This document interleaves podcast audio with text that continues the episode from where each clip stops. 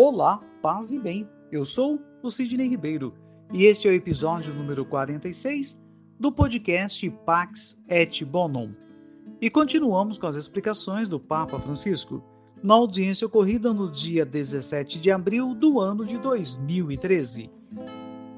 Texto este extraído do site do Vaticano. No final do seu evangelho, São Lucas narra o evento da ascensão de modo muito sintético Jesus conduziu os discípulos para Betânia e, levantando as mãos, abençoou-os.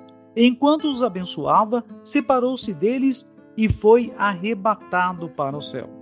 Depois de o terem adorado, voltaram para Jerusalém com grande júbilo e permaneciam no templo, louvando e bendizendo a Deus, assim diz São Lucas. Gostaria de observar dois elementos dessa narração.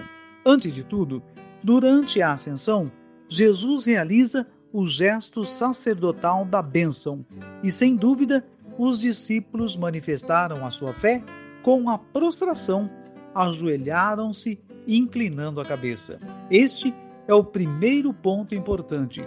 Jesus é o único e eterno sacerdote que, com a sua paixão, atravessou a morte e o sepulcro, ressuscitou e subiu ao céu está sentado à direita de Deus Pai, de onde intercede para sempre a nosso favor.